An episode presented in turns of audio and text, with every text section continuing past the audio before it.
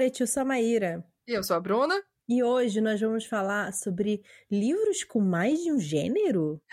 Como Que assim? negócio é esse? Que não vivemos numa sociedade cisnormativa. O terceiro gênero do livro.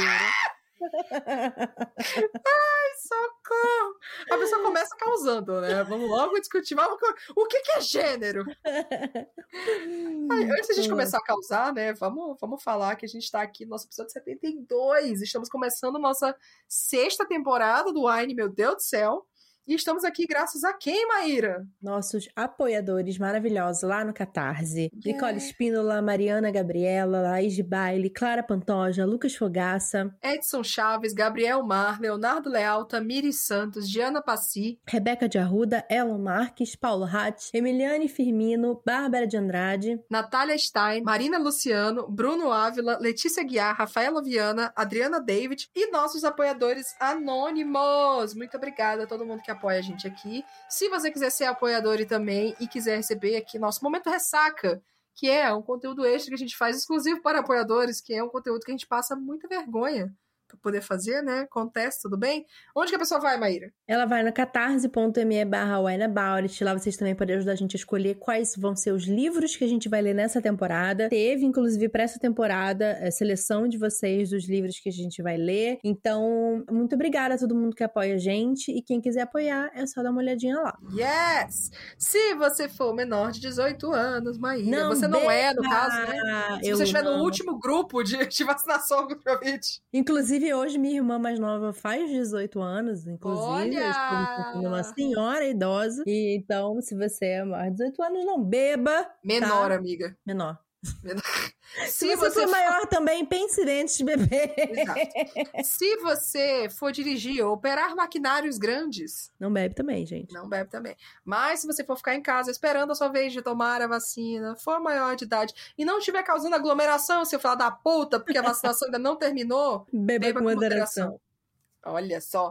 O que, que você vai beber, amiga? Você vai continuar num cacelero del diablo. Cacelero del diablo. Ai, gente, eu amo esse sotaque dessa menina. Em espanhol, é tudo. Esse é vinho tinto, tinto Uhum. um suave. Suave não, desculpa, um vinho tinto seco, Meio seco. né? meio seco. Eu já estou para lá de Bagdá. É um, é um vinho que eu estou achando bem agradável. Uhum. E é um vinho chileno de 2018. E você? Eu vou matar essa garrafa que eu tenho aqui, que é um vinho Maipo, que eu tomei no último episódio. É um vinho de 2019, do Chile, Merlot, que diz que é fruity and tasty, mas ele não é nada fruity. Ele é tasty, mas ele não é fruity. Ele também é meio seco e eu acho ele bem um sequinho bem tipo, ai, nossa, no ponto assim, sabe, de sequinho, de hum, não é também muito complexo nem nada assim, só é um vinho bom pra você ter em casa assim, para ah, deu a fim de tomar um vinho que dá uma esquentadinha, só pra ficar de boa. É, Eu que vou é botar isso na minha bio. Fruity and tasty. Fruity and tasty. Uh. Bom, vamos ao tema, né, do nossa, do nossa conversa hoje. A gente zoou falando do terceiro gênero aí dos livros e tal, né? Os livros que não se encaixam necessariamente num gênero específico, mas às vezes tem mais de um gênero ou se encaixam num subgênero. Porque tem livros que a gente lê que a hora que a gente vai contar pra alguém a gente consegue explicar completamente a história, mas a gente não consegue encontrar necessariamente um gênero pra encaixar, né? Então, o episódio de hoje é pra falar sobre esses livros que cruzam os gêneros literários. Vamos definir gênero literário de acordo com a Wikipédia? Vamos! Vamos lá, vamos lá. Gênero literário é uma categoria de composição literária. A classificação das obras literárias podem ser feitas de acordo com cri- critérios semânticos, sintáticos, fonológicos, formais, contextuais e outros. As distinções entre gêneros e categorias são flexíveis, muitas vezes subgrupos. Basicamente, o gênero é você juntar, assim, esse livro tem essa característica, esse livro tem Sim. essa característica, esse livro tem essa característica. Então, tudo isso aqui vamos chamar de ficção científica. Tudo isso aqui vamos chamar de fantasia. Tudo isso aqui vamos chamar de romance. É basicamente isso, tá, gente? Essa é Eu a achei que a a Wikipédia ia entrar no, no coisa do seu Madruga falar feio, forte, formal. É, porque. Eu só não lembro disso, não sabe? Que o seu Madruga ele fala: um homem precisa ser feio, forte e formal. É, é não é essa Socorro. caracterização do gênero. Não, não sabe? é essa, no caso. Não é. Quando a gente leu aqui nosso primeiro livro, né, do About It, a gente leu uma coisa absolutamente fantástica do Hank Uhum. Green. E aí rolou esse essa dúvida, tipo, qual o gênero desse livro, né? É ficção científica? É um contemporâneo com comentário social? E acho que a conclusão é um pouco dos dois, né? E aí, É. como é que a gente coloca isso numa estante por gênero?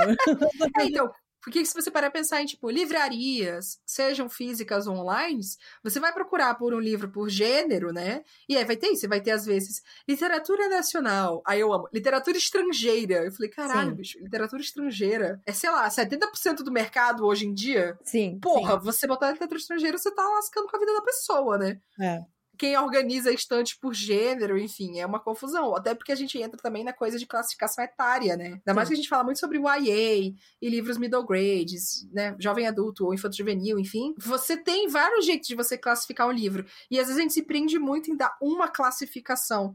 Então, esse do Henk, se você for, tipo, não, eu vou ser bem técnica, Uhum. é, ele seria uma ficção científica, porque ele pega elementos de tecnologia que são muito importantes para a história. Você tem ali uma, raça invasão alienígena. alienígena é. Exato, uma invasão alienígena ali, né? Enfim, tem toda uma coisa tecnológica e tal. Não precisa ser tecnológico, não precisa ser sempre robozinho, nem super coisas e tal. Mas você tem um, um- um pezinho ali de tecnologia e relação com outros mundos. Sim. Então, seria uma ficção científica. E por mais que isso seja o centro da história, você tem uma, uma crítica social foda. né? O livro gira em torno de uma crítica social foda. É, e o livro, ele é todo sobre, tipo, o agora, e na verdade não é sobre o, esses elementos alienígenas que aparecem, é muito sobre como a gente reage a Uhum. esses elementos nas redes sociais e como a gente se comunica, e polarização e política, Sim. né? Então, tipo... É uma, é uma crítica social foda. Mas toda uma coisa sobre a relação da gente com. Até com a questão, tipo, de influência, de usar a internet e, e o que, que é viral, o que, que é, o que, que não é, e como que se constrói e se destrói coisas muito rápido na internet. Sim. Então, é, aí tem uma coisa também de mercado. Eu acho que é legal a gente falar disso de gênero também. Porque você pega assim, se você pegar esse livro e você jogar ele, tipo, ah, ele é ficção científica. E aí você coloca ele junto com, sei lá, Asimov, Ursula Le Guin, Octavia Butler, não sei o que, não sei o que. Não quer dizer que ele seja menos em comparação a isso. Mas vai ter gente do público de ficção científica que a gente já conhece como é no mercado brasileiro, que vai olhar e falar, ah, mas isso aqui é livro de, de, de adolescente e Uhum. tal. Apesar de que os personagens não são adolescentes, Não, eles são não, já é adultos, adulto, né? já. É, jovens adulta. adultos, né? Jovens adultos, literalmente. É, Só que você vai ter uma, tipo, ah, mas não era isso aqui que eu tava esperando de uma ficção científica. sim. Então a gente vai vendo como essa construção do que, que é o gênero do livro, falando singularmente, é muito relativa. sim. Então, eu acho que isso tem uma coisa de classificar o livro em vários jeitos de tipo, precisa classificar para realmente ir para bibliotecas, para as livrarias, etc. Você tem uma classificação da editora na hora de vender o livro, né? Tem Sim. livros que não são tecnicamente YA, mas que são vendidos em selos de livros YA, né, jovem adultos, que são vendidos assim dessa forma para poder pegar esse público que já se entende como público desse tipo de livro Sim. dessa faixa etária que tem interesse nessa, nessa classificação, né?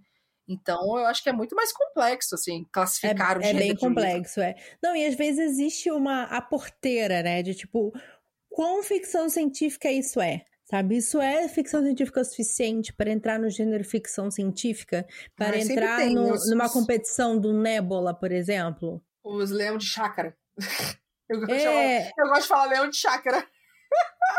exato. É, quem é o dono da porteira, né? De, Ai, tipo, o nossa. quanto que o seu livro ele é suficientemente daquele gênero para ser considerado daquele gênero, né? E a Uhum. gente acaba por conta disso também tendo essas outras vertentes aí. Uma coisa que acontece bastante principalmente observando o mercado dos Estados Unidos, que é o mercado que a gente mais importa, o subgênero romance fantástico, né? Uhum. E aí, quando você mistura romance e fantasia, ou você tem um livro de fantasia que a coisa principal é o romance, Uhum. acontece muito que é, isso é jogado pro jovem adulto. Isso é muito doido, né? Porque o que se espera do jovem adulto, por muitos anos, é que sempre houvesse um romance. Uhum. Né? A gente Sim. já sabia que ah, se eu pegar jovem adulto vai ter um romance. Hoje em dia já não é mais romance romântico. assim. É, romance romântico. Já vai ter uma pessoa que conhece outra, elas vão se apaixonar durante essa história. E aí outros temas podem ser abordados enquanto está acontecendo, uhum. mas isso sempre vai ser a linha principal da história. Uhum. E aí, por conta disso, acredita-se então que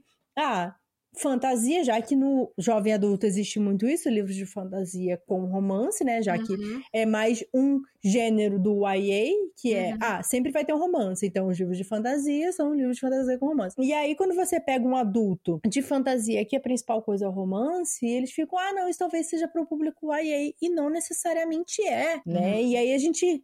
A, acontece toda uma questão de. Parece que o marketing não está conversando com a realidade, né? A gente tem uhum. muito questão dos livros da Sara Jamais, uhum. que a princípio, quando foram publicados, eles tinham um direcionamento muito grande para o público jovem e adulto. E são Sim. livros adultos. Hum. São livros adultos. Não a Trono de Vidro, mas essa série do Acotar são livros adultos, não são livros jovem adultos. E aí você tem, tipo, livros que tem sexo explícito do lado ali sendo vendido como jovem adulto. Socorro! É, livro que fala pau, que fala enfiou seu pau em mim, entendeu? Socorro! Tá nesse, tá nesse.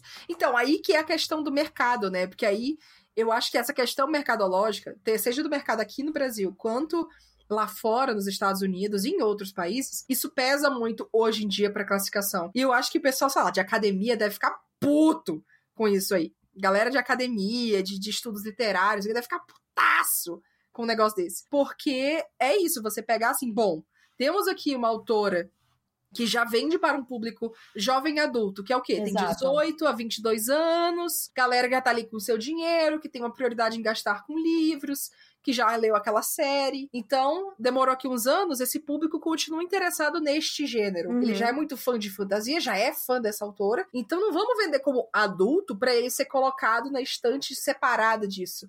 Vamos colocar como jovem adulto para poder ele ficar do lado da outra série e a pessoa que for lá na livraria comprar os dois juntos. Sim. Porque é isso, né? É uma coisa de tipo, vamos vender isso aqui junto um com o outro para poder puxar.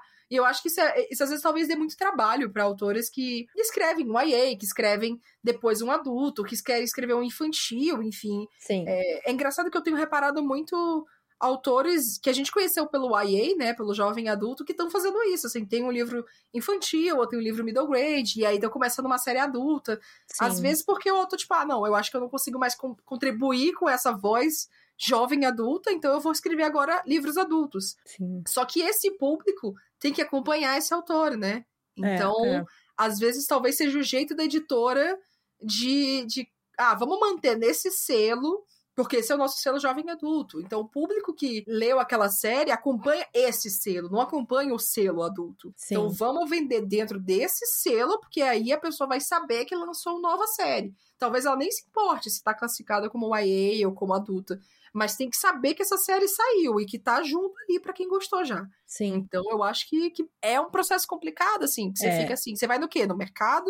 Ou você vai no, nas questões técnicas. Sim. Não, porque é um desafio do marketing, mas assim, uhum. assim, eu acho que esse caso aí é um caso muito claro, assim, de que, tipo, você tá querendo continuar a vender pro mesmo público, sendo que uhum. esse livro não é para esse público. Já é um, pra um público adulto e tal. Uhum. Existe toda uma coisa também rolando lá fora de que os livros do YA estão sendo escritos para adultos e não para uhum jovens, Sim. mas eu acho que isso é todo um outro papo que a gente pode ter. Mas eu acho que também isso faz parte do preconceito com o romance também. Uhum. Porque leitores de fantasia nem sempre aceitam livros de fantasia romântico. E é muito mais fácil autores de romance aceitarem livros é, de romance com fantasia. Uhum.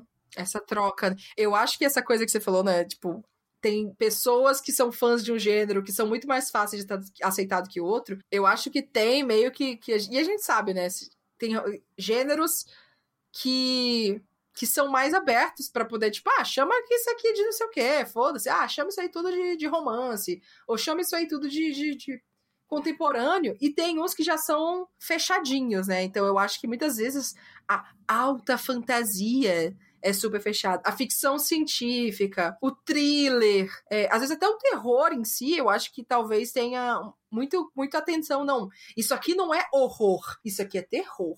isso aqui é gore, isso aqui é não sei o quê. Então, e talvez não sei se é por uma questão de ter muitos subgêneros em alguns gêneros, né? A gente sabe que tem isso. Ou se é uma coisa da, do público, né, que se constrói. Porque a gente pode ter a construção do gênero, que é, ah, questões técnicas. Então, uma ficção científica tem que ter tal, tal, tal, tal, tal elemento. E a gente tem construção do fandom, né? Das Uhum. pessoas que gostam daquele gênero. O público, e tudo isso cai dentro do mercado. Então é engraçado porque eu, eu vejo muito isso, assim, conversando com a Flávia Gazi, que já tem um episódio com ela aqui, gente, ela é ótima, maravilhosa. E ela fala muito sobre narrativa, né, sobre imaginário, sobre construção de tudo isso. É, aprendi muito com ela, por sinal. E, e vê-la falando sobre o que, que é fantasia, o que, que é ficção científica. Eu lembro que ela comentou em uma das aulas do curso de narrativa dela, que já deve estar rolando aí, se você quiser saber. Como, por exemplo, Star Wars. Star Wars é o quê?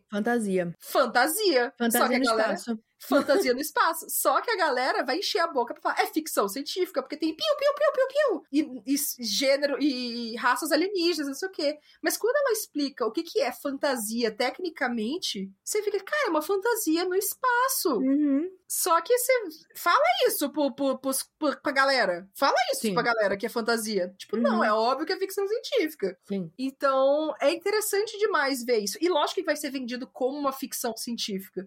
Porque você tem que ter toda uma coisa do público de Star Wars, que é um público que acompanha desde o episódio 3, do episódio 4, é, e aí cresceu com Star Wars até hoje. Tem toda uma questão de você conseguir vender isso pra esse público, materiais de promoção, merchandising, etc, etc. Então, eu, quando ela falou, eu fiquei assim, caralho, é verdade. Nossa, legal isso. uma coisa também de quem tá escrevendo. Uhum. Tipo, eu li agora toda a primeira era de Mistborn. Hum. E o primeiro e o segundo livro, ele tem muito romance. Ah, é? É, ele tem muito romance da protagonista, se a- que é uma adolescente, se Uhum. apaixonando por um cara que é um nobre, e ela tem que, tipo, fingir que é uma nobre, ela tá, tipo, é uma espiã, e ela Hum. gosta dele, só que, tipo, eles estão tentando derrubar todo o sistema, e os nobres também, e ela fica, tipo, dividida. Só que, como foi escrito por um homem, isso é Ninguém fantasia. nunca vai chamar. Não, e não é nome, como o. Brandon Sanderson, que Exato. escreve há muitos anos. É só Uhum. fantasia. Se fosse uma mulher contando a mesma história, iam falar que era jovem adulto YA. Porque é uma menina de 17 anos vivendo isso. Louco, né? E aí É você vê, não é uma questão técnica. Hoje em dia é muito mais do mercado do que outra coisa.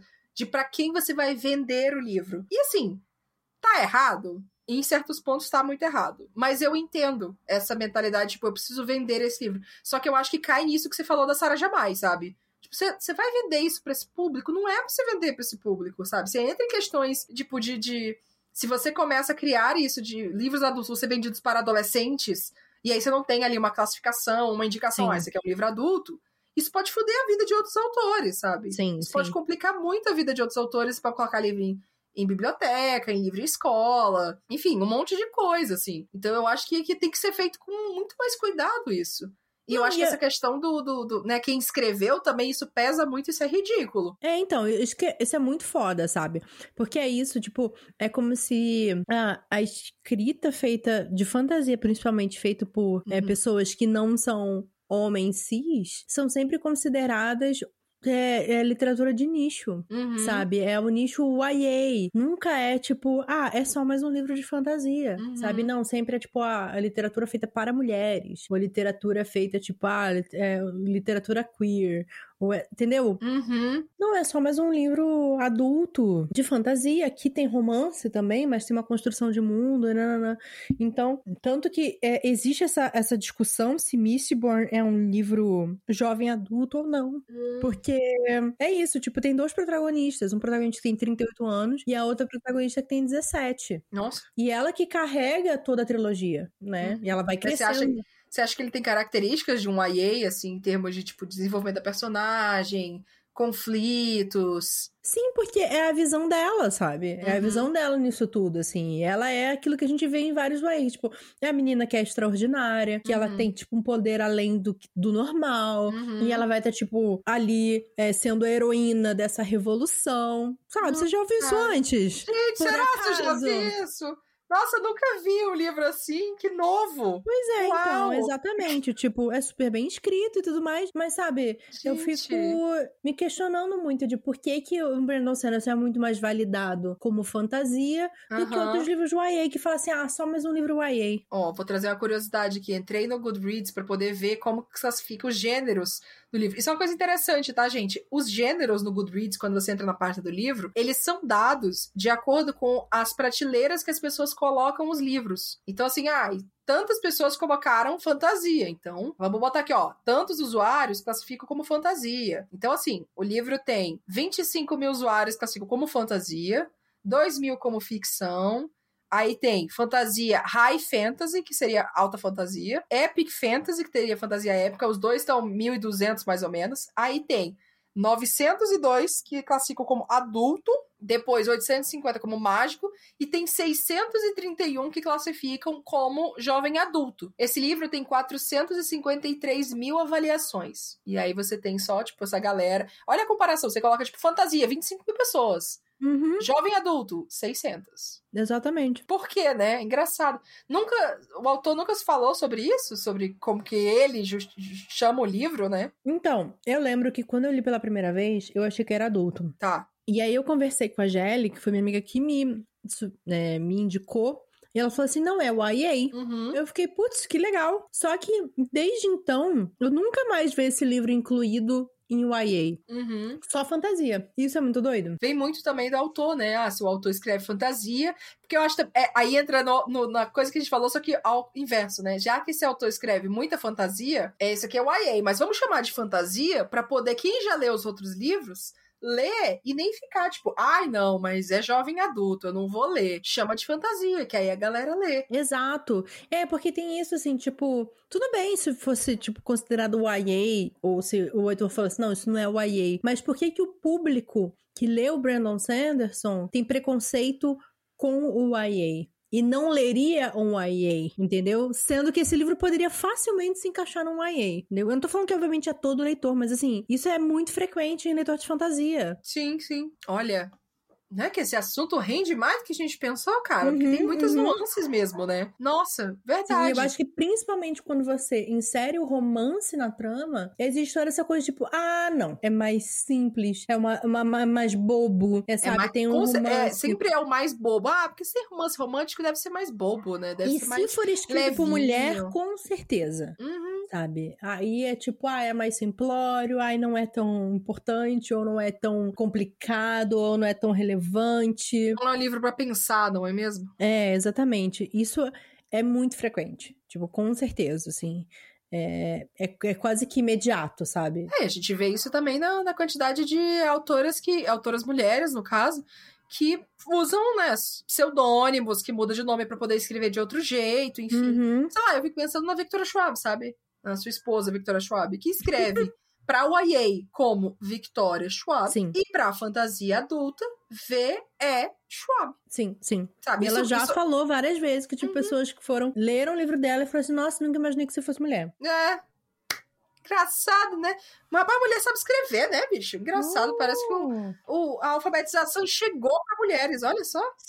Rapaz, não é, sabia. É, é engraçado que a gente pensa como. Eu acho muito engraçado. Eu lembro quando quando eu era mais nova, daí comecei o hábito de ler, não sei o quê. E sempre tem, né, os pais, assim, tipo, ah, porque você lê muito, né? Você deve ser muito inteligente. Uhum. Nossa, ler deve te fazer uma pessoa muito inteligente, muito conhecimento de mundo, não sei o quê. Meus avós, assim, a tia, não sei o quê, sempre falam assim, ah, porque a Bruna lê muito, deve ser muito inteligente, não sei o quê. E eu fico assim, nossa, será que todo mundo ouvia isso? E a pessoa não faz ideia que o mercado editorial, apesar de ser com muita coisa muitas discussões boas, muitas nuances, etc é muito atrasado. Em muitas e muitas discussões. A gente já falou aqui sim, outra vez, sim. como a gente pensa até assim, estando mais dentro do, do mercado jovem adulto, do mercado YA, as conversas e as discussões e as coisas estão assim, ano-luz à frente de muito livro sim. adulto. Uhum. Hoje em dia a gente talvez, sei lá, veja autores que vêm do YA escrevendo pro adulto e trazendo essas discussões pro adulto, e aí uhum. faz uma uhum. movimentação maior, mas muitas questões estão tipo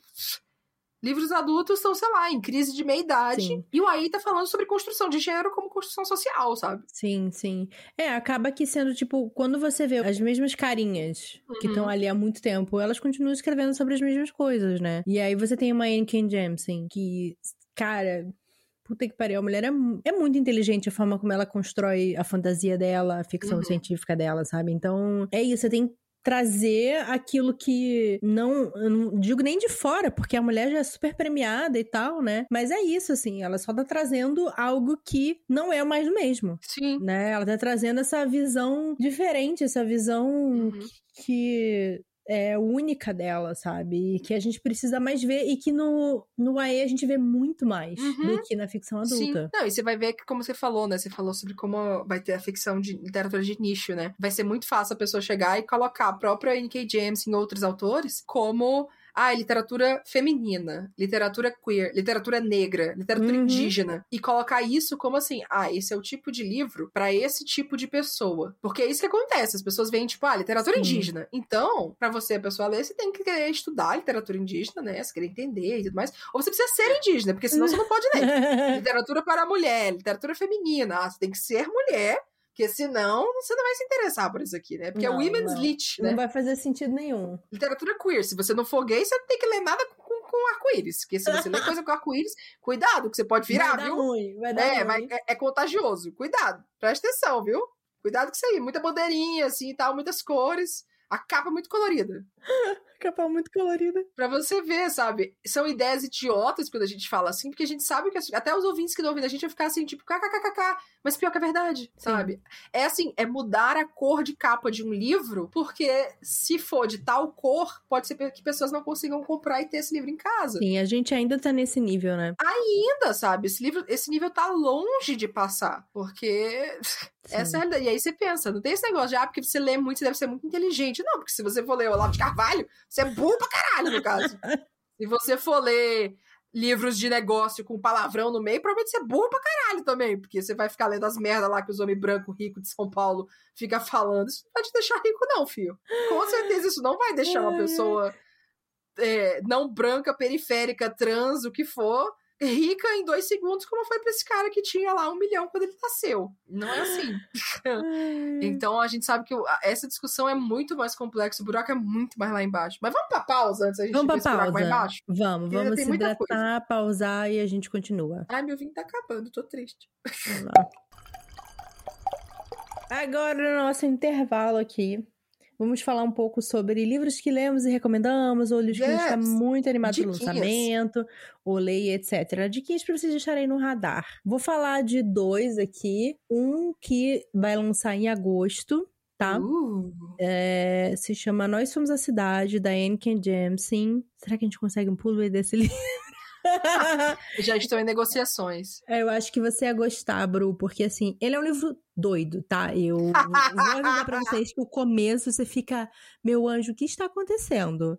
Mas assim, segura firme, acredita que uma hora você vai entender tudo que tá acontecendo, porque ele realmente é, é assim, começa a premissa que a cidade de Nova York ela tem almas que são divididas entre os bairros, tá? Então, como se Justo. cada bairro, por exemplo, o Bronx, o Brooklyn, ah, Manhattan, todos eles tivessem uma alma e essa alma fosse personificada numa pessoa. Uh. Então, quem que é o Bronx? Quem que é Brooklyn? Nossa, isso é muito legal, porque tem muita essa divisão cultural, assim, de bairros.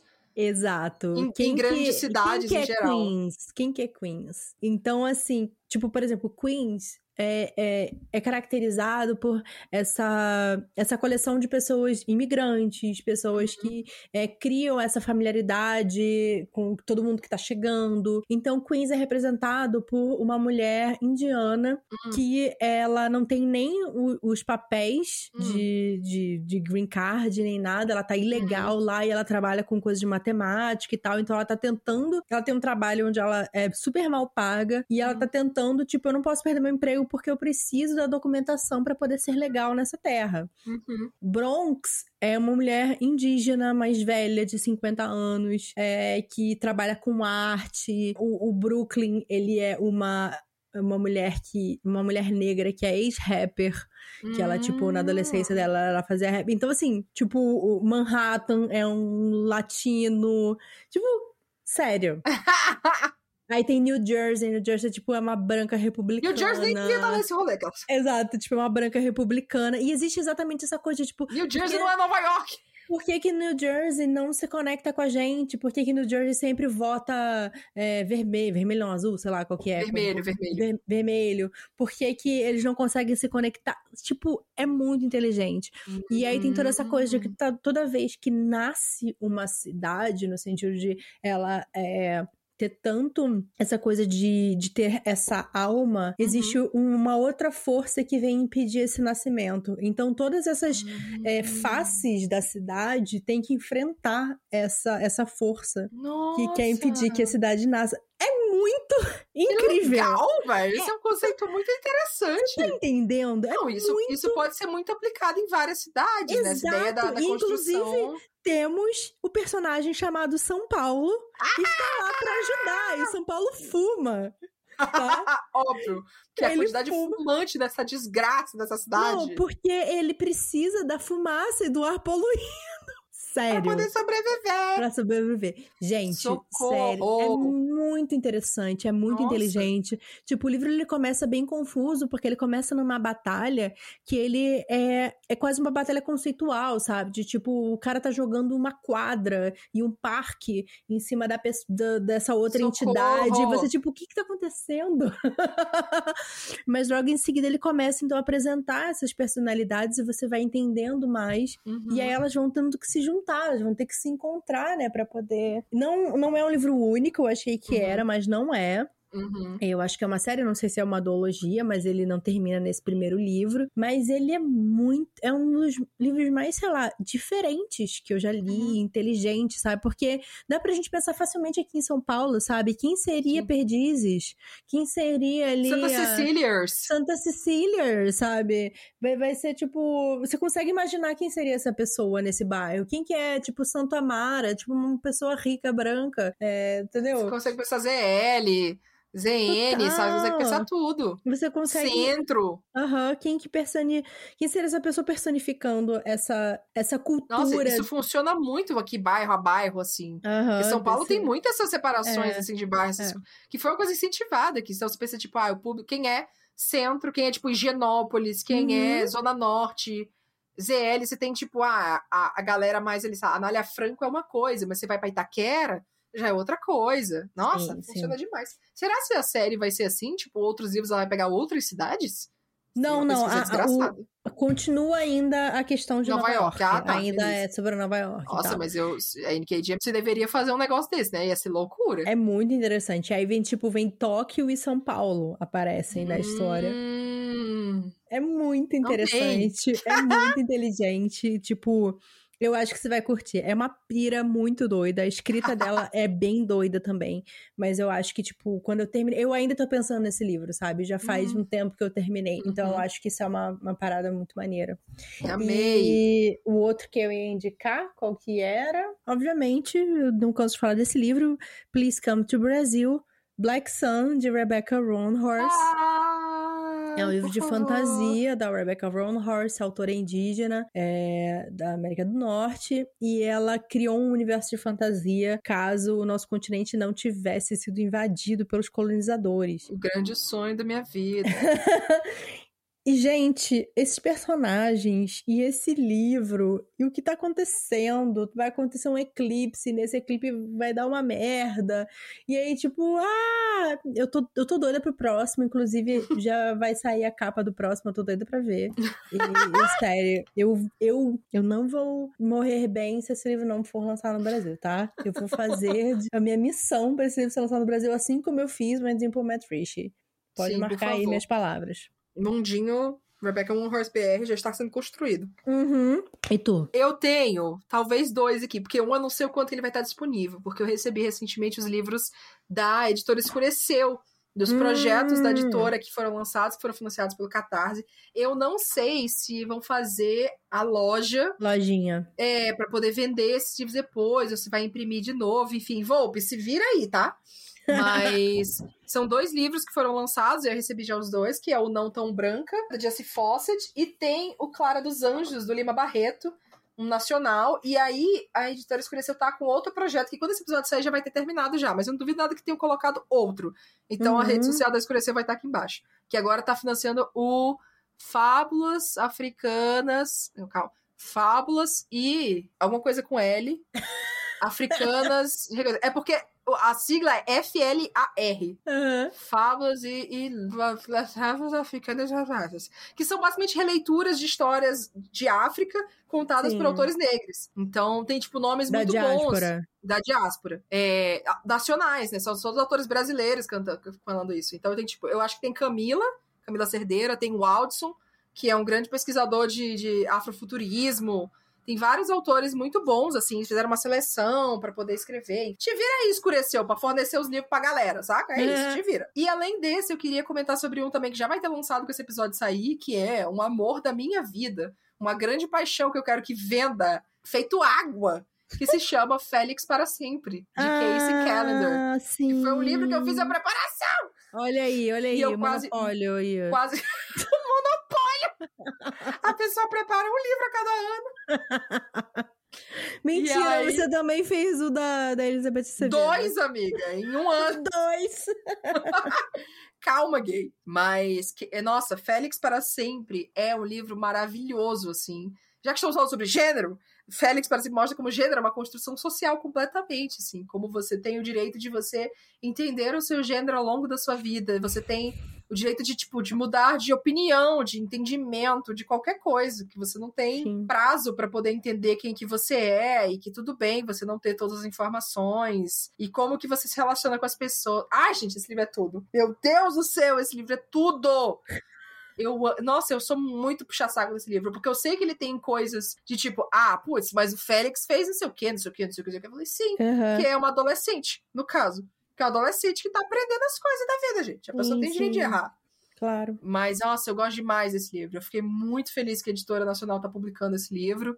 Mais uma vez, Editora Nacional, obrigada por tudo. E Patrocina agora ele, agora ele já vai ter sido lançado, já tá rodando aí por um tempo. Então, se você não conhece ainda, por favor, vá conhecer. A tradução é de- do Vic Vieira. Eu fiz a preparação. E a capa. eu não, não, é, não é Limão que fez a capa, a capa. Mas a capa é lindíssima também. Foi uma outra Sim. pessoa que fez. E eu acho que é uma pessoa não binária também que fez a capa.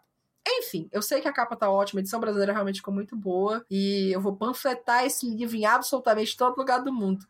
Se, você, se vocês ainda não viram eu falando sobre isso no Twitter, vocês vão ver, gente. Porque Eu tenho que olha, ler ainda. amiga, se prepara. Se prepara. Se prepara! Se prepara. Se prepare! Seus amigos. Se prepara! Eu só consigo imaginar o Scar fazendo a boca assim, ah, na voltinha. A voltinha. É isso, vamos voltar pro episódio? Vamos voltar.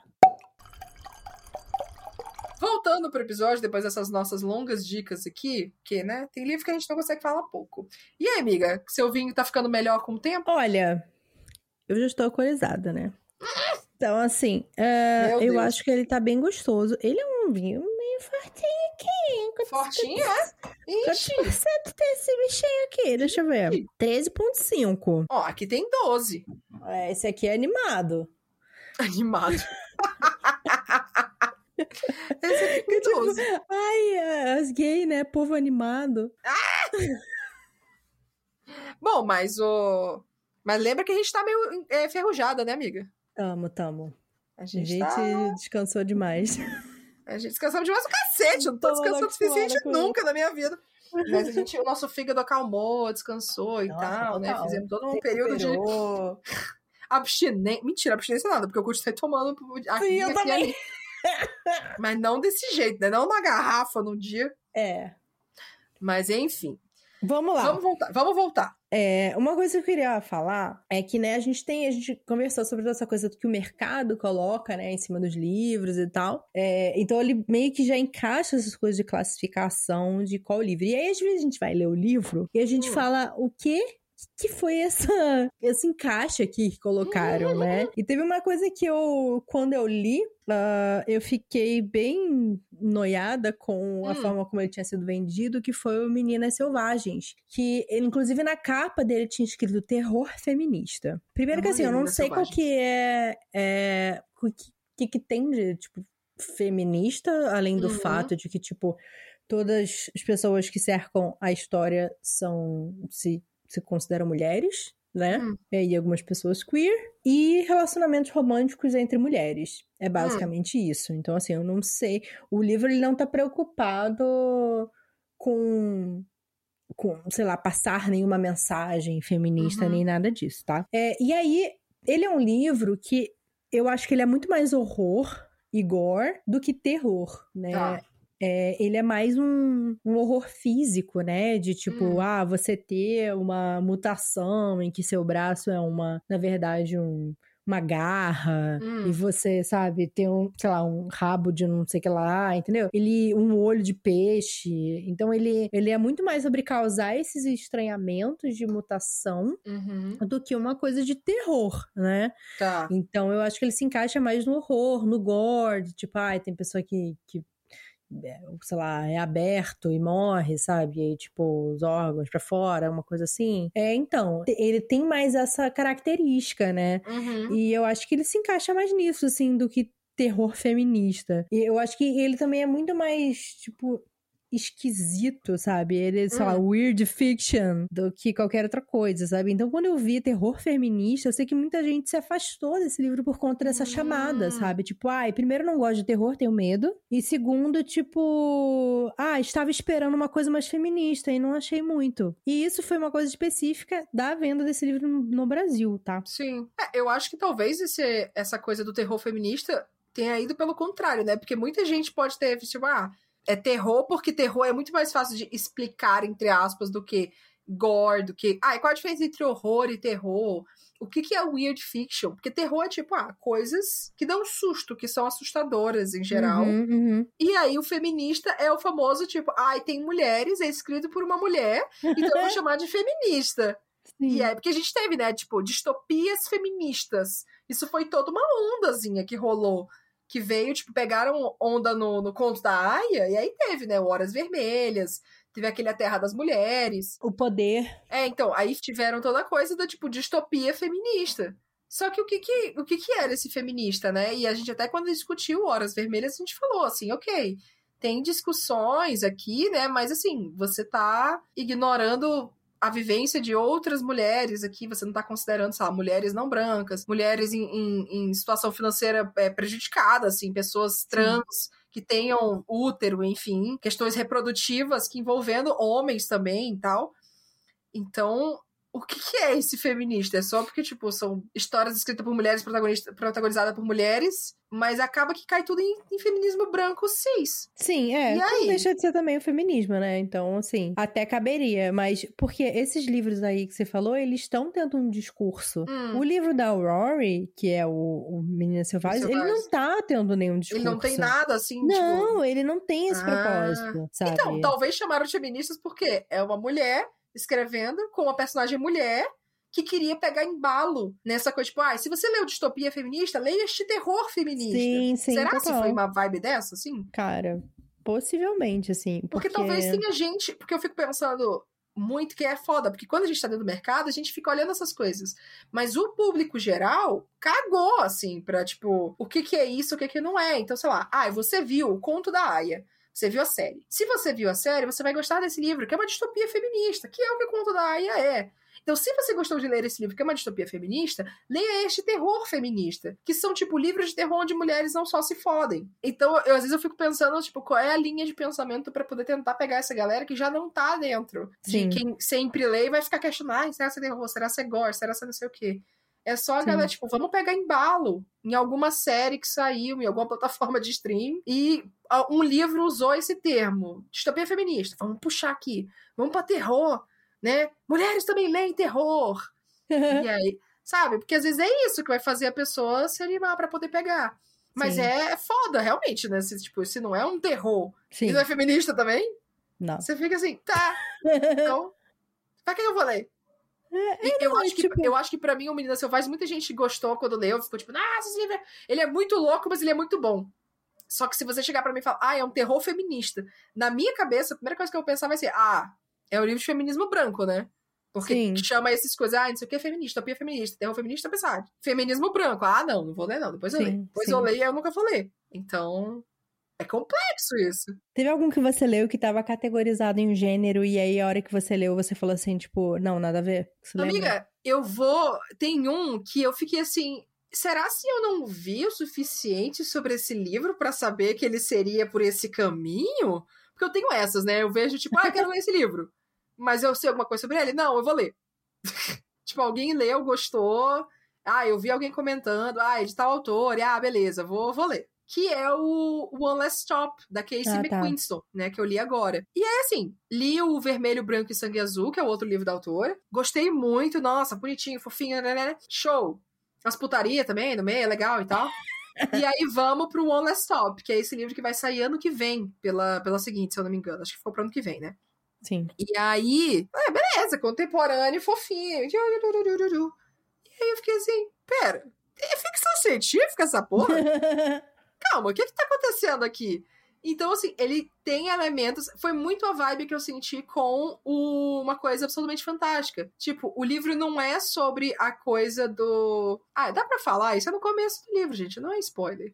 Deixa eu ver se na sinopse. Na sinopse não fala porra nenhuma.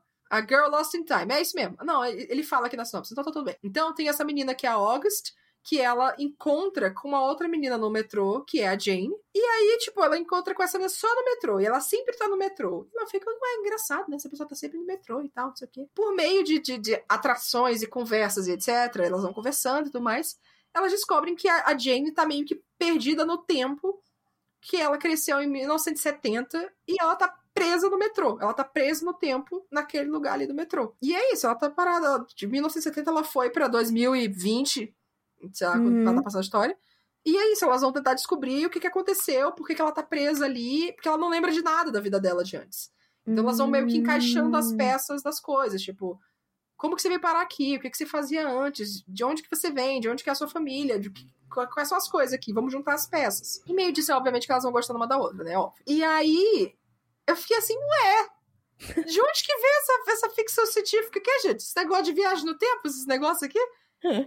E não é o foco da história. Tipo, tudo bem, não é o foco da história, mas é uma parte muito grande da história. E eu acho que isso, na verdade, prejudicou um pouco o eu gostar da história. Eu não gostei tanto assim. Que eu acho que foi muito, sei lá, muito achar que o Zeitor não se importa, que o Zeitor são meio burro às vezes. É, tipo, umas coisas que falei, ah, mas você podia ter feito alguma coisa aqui, né? Podia ter explicado isso aqui, eu podia ter feito alguma coisa diferente. Uhum. Ficou, ficou aleatório algumas coisas. Mas ninguém vai falar desse livro como ficção científica, né? Sim. Ninguém vai chamar esse livro de ficção científica.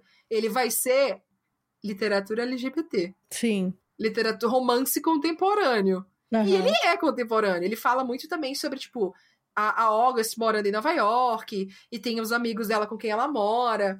Os personagens são muito legais. assim, Tem muito uma coisa de Chosen Family, sabe? Da galera ser muito unida e tudo mais. Então, pra mim, ele é tudo de um livro contemporâneo, toda a questão do romance, o tempo que ele se passa e tudo mais. Mas ele tem um pezinho ali na ficção científica, porque ele tem viagem no tempo, querendo ou não. Sim. Então, eu não esperava que fosse aparecer essa viagem no tempo do nada, mas aí estamos. Gostei Sim. do livro? Médio. Médio. Médio. Poderia ter gostado muito mais. Eu fiquei muito triste que eu não gostei o tanto que eu poderia ter gostado. Aham. Mas tudo bem, tá tudo certo. Ainda assim, é- pode ser legal, pode ser legal a leitura. Leiam aí quando sair.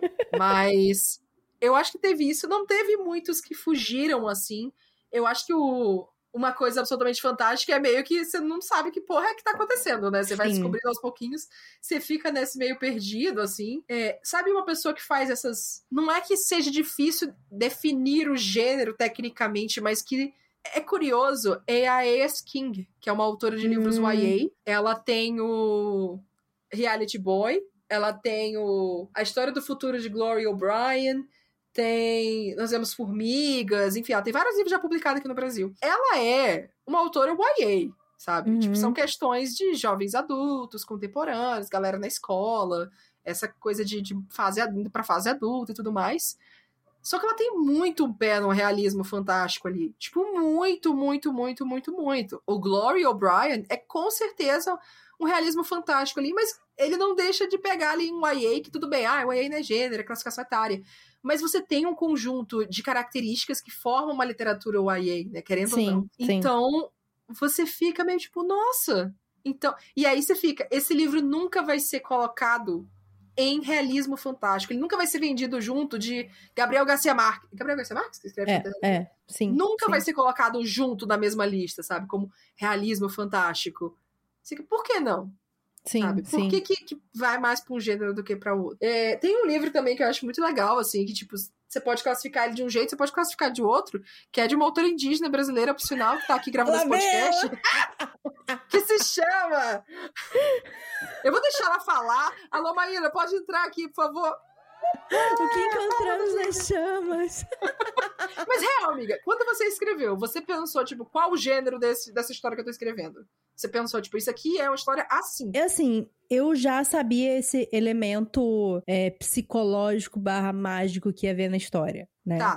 E eu sempre gostei muito dessa ideia de você trabalhar elementos psicológicos, principalmente de como a gente lida com trauma de forma mágica, né? E Tá. principalmente quando a gente tá falando de criança também. É, tem o livro que eu amo muito, que é O Oceano no Fim do Caminho, do Neil Gaiman. E ele fala muito sobre essa criança lidando com a separação dos pais. E é, tem essa mulher que, que meio que entra na vida, né, da, da família dos pais, e você. Se você só lê como um livro de fantasia.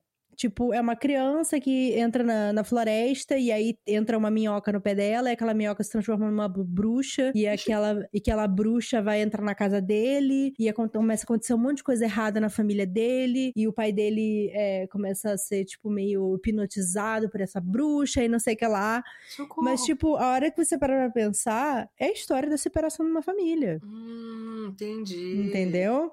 E muita gente odeia o Oceano no Fim do Caminho, muita gente não gosta do Oceano no Fim do Caminho. Eu falei, gente, vocês não entenderam esse livro.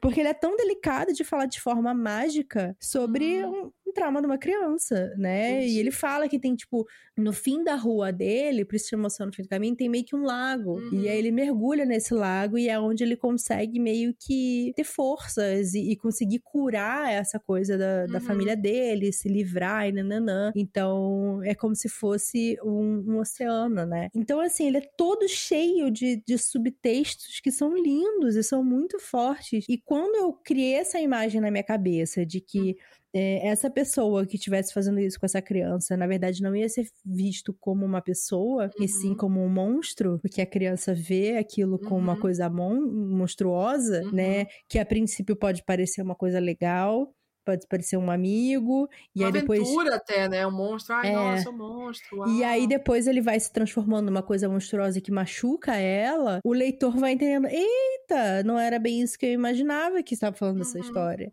né? Uhum. Então, pra mim aquilo já era realismo mágico, mas a própria configuração do que que é realismo mágico é muito complexo. Uhum. Quando eu fui colocar ele pra, pra vender na Amazon, eu até falei com a Tassi, eu falei, Tassi, eu acho que meu livro é realismo mágico. Eu falei, assim, se você acha, então é.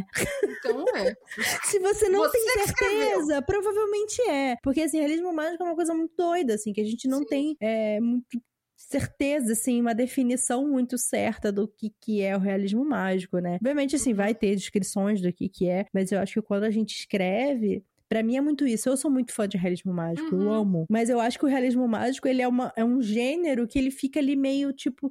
Tá, isso é realidade, isso é fantasia, isso é o quê? Uhum. Né? Acho que nem as pessoas sabem muito. Acho que é raro as pessoas falarem assim, ai, nossa, meu gênero favorito é realismo mágico, né? Porque, não, às vezes é sci-fi, às vezes é contemporâneo, às vezes... porque eh, pode ser um livro de drama, só se Uhum. você quiser. Ah, o gênero é drama. Ah, o gênero é, sei lá, sabe? É contemporâneo o gênero. Ah, não, o gênero é realismo mágico. Então, isso é, é muito doido isso, né? Eu, eu acho que é interessante quando a gente pensa na tua história, principalmente, né? O que encontramos nas chamas disponível na Amazon, tá, gente? O link tá aqui na descrição. É...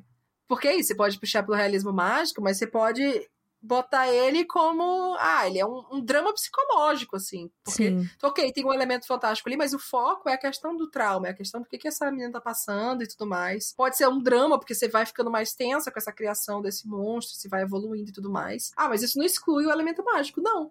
Mas às vezes cada percepção da pessoa vai ser assim: o que eu achei mais importante na história foi tal elemento. Então, por ser isso mais importante, eu classifico como tal coisa. Sim. Por isso que eu acho que talvez autores tenham que ficar livres para poder realmente classificar como quiser, né? Porque se você for esperar a reação, cada pessoa é, vai de um é, jeito. É complexo, é complexo mesmo. Tipo, ah, mas nada daquilo é, que ela tá contando é real. Uhum. Então, aquilo, tipo, não é realmente algo mágico. É só algo que ela está percebendo É, na tipo, cabeça dela. Não tem um sistema de magia estruturado, não sei o que. Tipo, ah, mas será que isso importa mesmo para poder chamar como realismo mágico? Será que é só. Enfim. Tem outro livro que eu amo, que é o Chamado do Monstro, que depois, quando ele foi traduzido de novo aqui no Brasil, ficou sete minutos para meia-noite. Acho que é isso. É isso, que é né? tipo- acho Virou que filme e tal. É, se chama Monster Calls. Ele é um dos meus livros favoritos também de realismo Uhum. mágico, que é a história de uma criança que a mãe dele tá com câncer. E aí, todo dia, faltando sete minutos pra meia-noite, esse monstro, que ele é tipo imenso. Ele é do tamanho de uma casa, ele aparece na janela dele. E aí o monstro fala: E aí, você vai me contar uma história? Ele fala: Não, não vou contar, e não sei o quê. E aí, ele tá, então eu vou destruir não sei o que lá, sabe? Então ele é obrigado a enfrentar esse monstro que é Hum. lidar com isso que está acontecendo com ele. Olha só. Eu nunca Sabe? soube do que era essa história. Esse livro é lindo, lindo. Eu não consigo, tipo, ele é maravilhoso. Eu tenho a versão ilustrada aqui em inglês, se quiser, onde eu te empresto. Eu quero. Ele é, sabe, ele é um livro profundo, fora pra caralho, assim. E é isso, assim, é você usar uma coisa que não é literal Uhum. pra falar de uma coisa que, tipo, é muito real. Querendo ou não, isso é a, a grande técnica, né? Você contar uma história sem contar a história necessariamente. Você deixar que a pessoa. Não Você tá contando duas histórias ao mesmo tempo. Você tá Exato. contando a história que você tá contando, mas você tá falando outra coisa ali em paralelo. Exato. E esse processo de entender esse paralelo, às vezes vai ser diferente para cada pessoa, e às vezes vai ser realmente processar isso, vai ser o que vai fazer aquilo clicar pra pessoa. E Sim. entender, tipo, nossa, isso aqui que aconteceu. Nossa, isso aqui que é real. Nossa, isso... Então é, é a interpretação de texto, gente. É, é desenvolver a interpretação de texto, no caso. Não, Mas é, eu, é muito legal isso. eu amo essas dinâmicas, inclusive voltando a uma coisa absolutamente fantástica. É isso, sabe? Ele tá falando de invasão alienígena, mas ele tá falando de é, a forma como a gente se comunica, de polarização política. Uhum. Pra mim né? é isso, sabe? A história é isso. É a polarização, é essa questão da relação com a internet, o entretenimento inconsequente, independente de qualquer coisa, a relação com fama, com, com Sim, sim. viralidade, com, com influência, tudo é isso, sabe? Pra Sim. mim o livro é sobre isso. sim. Ainda mais assim, conhecendo o Henk, a trajetória dele, tipo, nossa, dá pra ver muito que ele tava se coçando pra escrever uma história sobre isso. Tanto que ele já e o passou, que ele segundo já fez. O segundo livro é tipo, e se a gente deixasse, tipo, as grandes corporações cuidassem das nossas vidas, sabe? Do nosso subconsciente. Pô, é, Tipo, é mais ou menos isso mesmo. É, exato, exato, sabe? É esse comentário social que ele tá fazendo. E ele tá usando a ideia da invasão alienígena pra falar sobre isso. Isso é Uhum. muito legal, sabe? Isso é, É muito, muito interessante. É. Dá pra fazer muito essa análise. Eu acho que é importante a gente. É interessante a gente ver como que o mercado classifica cada história e criticar isso, né? A coisa tipo, mas isso aqui é uma fantasia? O que que torna isso uma fantasia? Ah, mas isso é um livro YA? O que que torna isso um livro YA? Pelo exercício da crítica, sabe? Por essa questão de pensar assim, em livros de autores que não são YA sendo vendi vendidos para esse público. E entender, tipo, ó, isso aqui tá sendo vendido para esse público e tá chamando de YA por causa disso. Não é porque necessariamente é um livro assim. E esse livro aqui, ele tá sendo vendido como fantasia, mas ele também é um romance. E eu acho que isso que veio toda a ideia, né? Nunca chama um livro só de um gênero, porque afinal não tem só um. Você Sim. pode, você vai ter várias interpretações, enfim, e você pode ter uma análise acadêmica, você pode ter uma análise mercadológica, você pode ter uma análise que você fez pergunta para um monte de gente perguntou: o que, que você acha que é o gênero desse livro? Ah, eu acho que é tal coisa. E as três coisas podem ser diferentes, Sim, sim. porque acontece. Não, e às vezes também tem uma expectativa de se vender aquele livro, né? Uhum. Tipo, o próprio Vermelho, Branco de Sangue Azul, ele não é um livro YA. Não, gente, ele não é, tá? Tem boquete, gente, pelo amor de Gente, Deus. não, não é um livro YA, tá? Não deem pra uma criança de. Uma criança, um adolescente de 14 anos e tal, assim.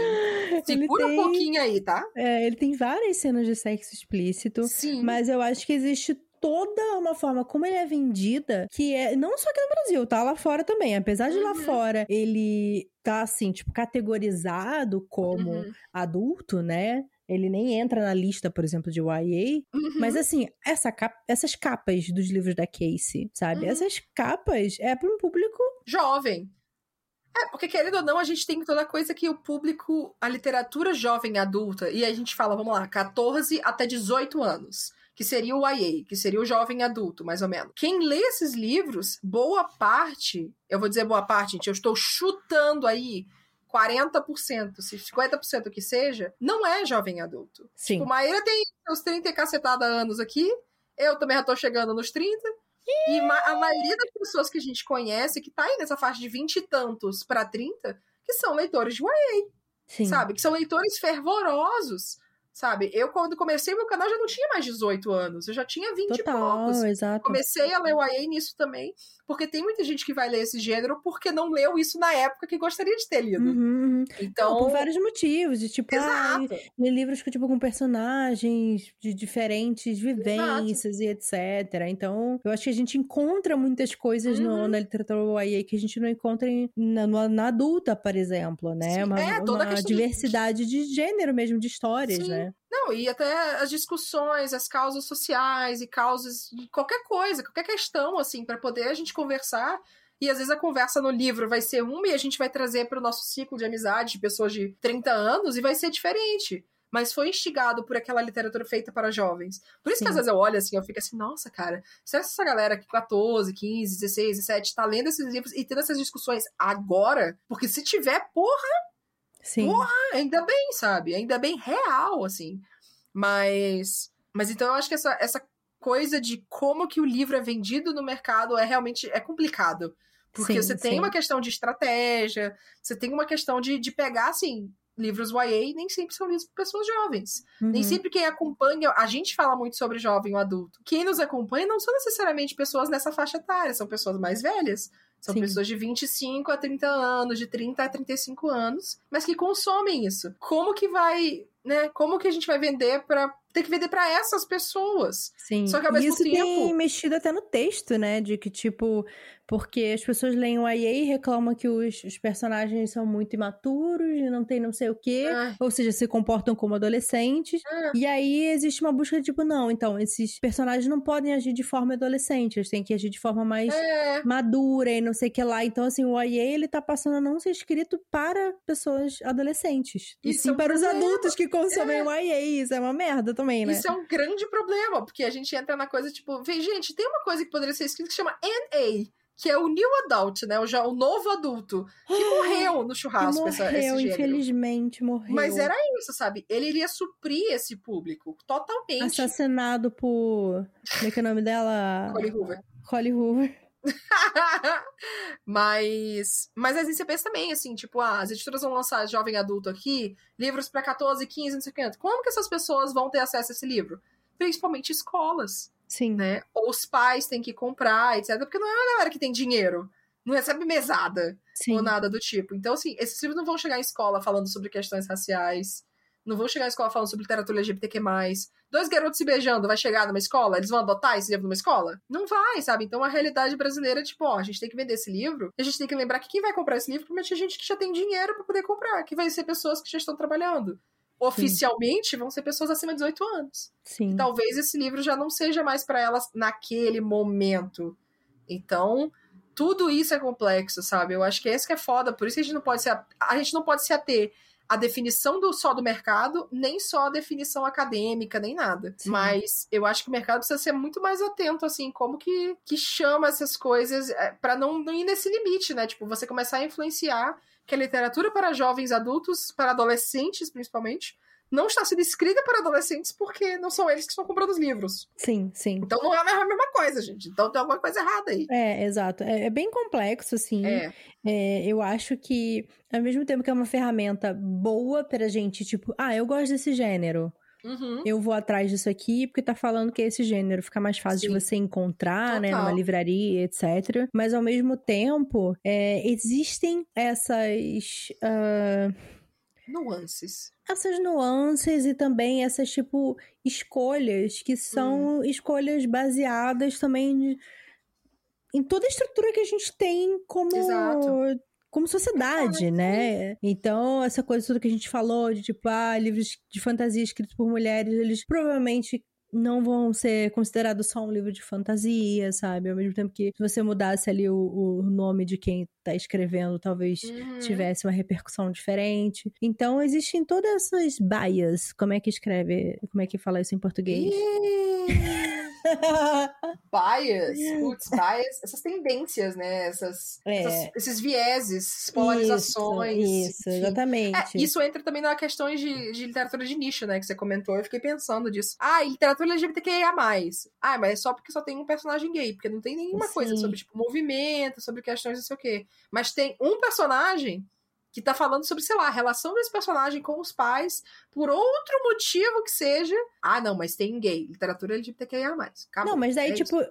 Ele não foi nem escrito por uma pessoa LGBT, aí vale. Não, não, já Ou vale. Se foi escrito se por uma pessoa uma LGBT, mas não tem, tipo, falando que é isso, ou não tem um romance tem pra bandeira, mostrar. Já era, bandeirinha já foi, pronto. Não, porque eu também me é pergunto ridículo. muito sobre isso, assim, sabe? Se, tipo, se for um livro escrito por uma pessoa LGBT que não tá falando sobre nenhum desses temas uhum. na história, aí não aí é. Ainda vai ser chamado de sabe? LGBT+, provavelmente, porque aí vai ser assim, ao mesmo tempo vai ter gente que vai tentar vender junto com isso, e ao mesmo tempo o livro vai ser rejeitado por uma boa parte, porque a gente sabe que a cidade é LGBTQIA-fóbica, por ele ser isso. Então a pessoa nunca vai dar chance para esse livro, porque ele vai estar tá lá como LGBTQIA+.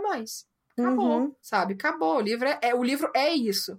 E sim. aí entra na coisa de você definir a coisa por uma, uma coisa só, né? A gente, sim, sim.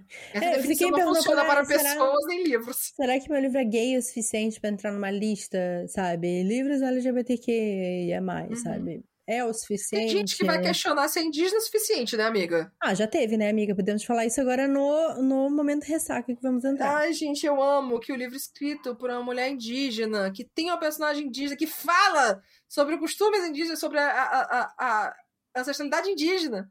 Não é indígena o suficiente. Não é, não é, não é. é... é... Bom, essa discussão é muito longa, tá, gente? Mas, assim, questionem isso, assim, questionem sobre os gêneros dos livros que vocês estão lendo se é um gênero, se são vários gêneros, são subgêneros, se são qualquer sim, coisa. Sim. Eu acho que eu acho que tem muito pano pra essa manga. Isso.